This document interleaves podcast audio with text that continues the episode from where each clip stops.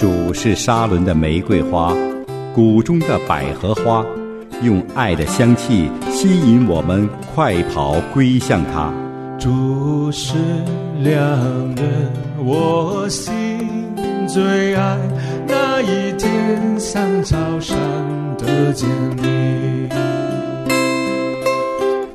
李芳与你相约香草山。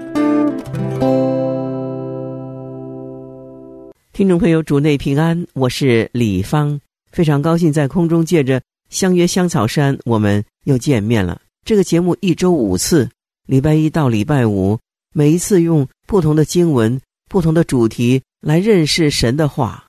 在今天的节目里，我们一起要思想的经文是在新约的哥林多后书十二章的一到十节。这一段的经文重点是在十一章的三十节。保罗所说的“我若自夸，就夸那关乎我软弱的事变了。”我们读圣经的人都会知道，使徒保罗在哥林多后书的十二章，他说到了自己三层天的经历。可是他说了半天，却没有透露一点他在三层天上所听见的、所看见的到底是什么。所以他依然是一个含蓄的人。他的含蓄是不愿意自夸，怕别人。把他看高了，所以他就夸自己身上的软弱。他提到了身上的那一根刺。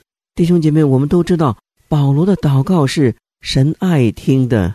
从《使徒行传》里面，我们就可以看到神给他极大的恩赐，他可以赶鬼、医病、讲道，他可以行异能。可是他从来没有在这些事情上高抬过自己，让自己出风头。他清楚知道自己所得的启示很大，因此他也接受神在他肉身上一切的安排。使徒保罗有一个特点是值得我们学习的，那就是可以夸耀自己的事，他不说；就是他身上的那根刺，他也不向人说，他只向神说。所以至今两千多年来，读圣经的人没有一个人知道他到底看见了什么，在三层天上。也不知道他身上的那根刺到底是个什么毛病，但是历世历代的基督徒都得到了一个重要的信息，那就是主说：“我的恩典够你用的，因为我的能力是在人的软弱上显得完全。”这个才是重点。历世历代的基督徒就因着这一句话得能力、得智慧，不害怕，有倚靠，更是有盼望。有人说，我们这个人呢，就像是一件衣服，越用越旧。当然了，用久了就有裂痕，就有破洞。我们只能够将自己交回那一位设计我们的神，他会将我们的软弱变成一个美丽的痕迹，就像我们生命中的破碎和软弱也是一样的。神的大能能够使我们的软弱之处成为上帝的能力，闪闪发光。经久不变，只会变得越来越美丽。好，接下来我们来攻读今天的经文，在哥林多后书十二章的一到十节。攻读完了之后，我们继续来思想今天的主题：有价值的软弱。请您打开圣经了。圣经说：“我自夸固然无益，但我是不得已的。如今我要说到主的显现和启示，我认得一个。”在基督里的人，他前十四年被提到第三层天上去，或在身内，我不知道；或在身外，我也不知道。只有神知道。我认得这个人，或在身内，或在身外，我都不知道。只有神知道。他被提到乐园里，听见隐秘的言语，是人不可说的。为这人，我要夸口；但是为我自己。除了我的软弱以外，我并不夸口。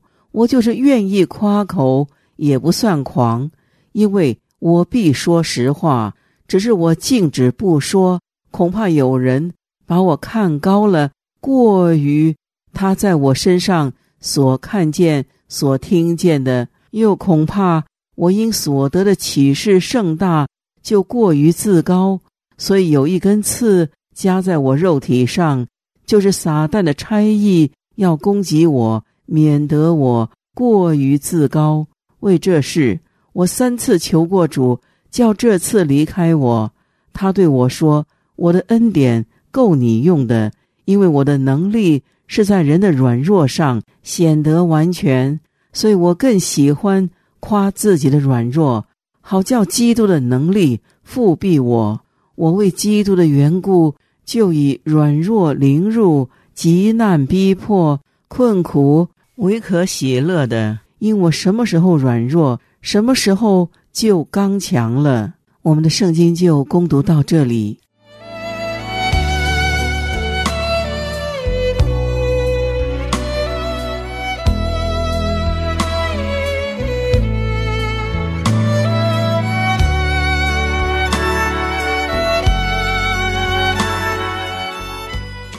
我儿，你当听，当存智慧，好在正道上引导你的心。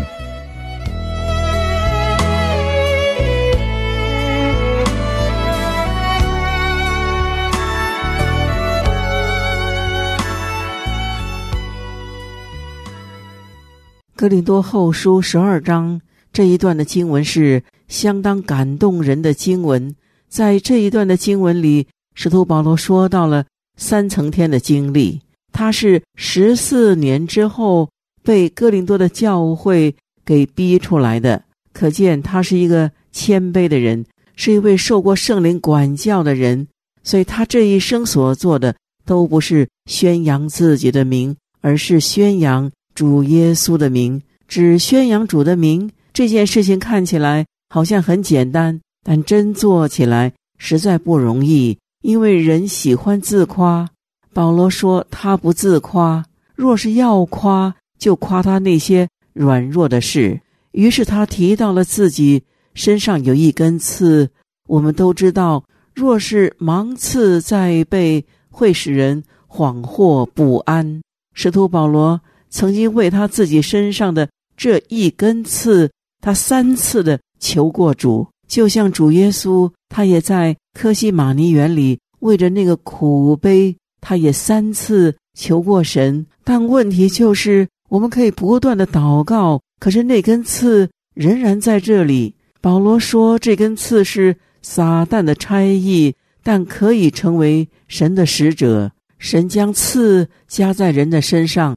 总有它的美意，绝对不会没有目的的。同时，我们的神并非是袖手旁观，让你去受折磨，死活不管。不是的，赐帮助人谦卑，赐叫人懂得求助于神，承认自己的软弱，赐也能够叫人领会如何的享用神的恩典，支取神的能力。使徒保罗在他所写的罗马书第五章的三到五节，他就分享了这个患难中的喜乐。他说：“就是在患难中，也是欢欢喜喜的，因为知道患难生忍耐，忍耐生老练，老练生盼望，盼望不至于羞耻。”这就好比有一次，有一个小孩请求他的父亲放他所要听的。那首音乐，那首歌，他的父亲就把一张老旧的黑胶片放在机器上，又把一根铜针插在机头上。当放唱片的时候，这个小孩说：“爸爸，为什么把针放在片子上？这样不是要划破这个片子吗？”父亲回答说：“不会的。”那孩子说：“可不可以不要用针，用别的东西放出音乐来呢？”父亲说：“不行，若不是插上钢针，这个唱片儿不仅发不出声音，更不会发出优美、和谐、动听的音乐。这根钢针不就是夹在保罗身上的刺吗？保罗所说的这根刺究竟是什么？许多解经家说，可能就是他患的眼疾，但究竟是什么情形，没有人了解。总之，这个刺。”在人的身上是痛苦的，正如咱们古语说：“芒刺在背，弃之为快。”所以保罗在祷告中，他一再的求，三次的求之后，他明白主的旨意，主是要借着这根刺，也许是患难，也许是病痛，也许是挫折，也许是磨练，为了要造就他，使他更谦卑、更圣洁、更顺服。总之，就是神要他成为合乎神用的器皿。我们在保罗一生的经历里，我们从圣经里可以看到，他有数不清的苦难。就在我们今天所攻读的经文前面十一章里。他就说了自己形形色色的苦难加在他的身上，他是为着主的名惨遭诸般的苦楚，但是他却一反常人之态，他没有长吁短叹，没有怨天尤人，他乃是不断的发出赞美，感谢神。他对罗马的教会说：“不但是如此，就是在患难中也是欢欢喜喜的。”他不但这样说。他也这样做。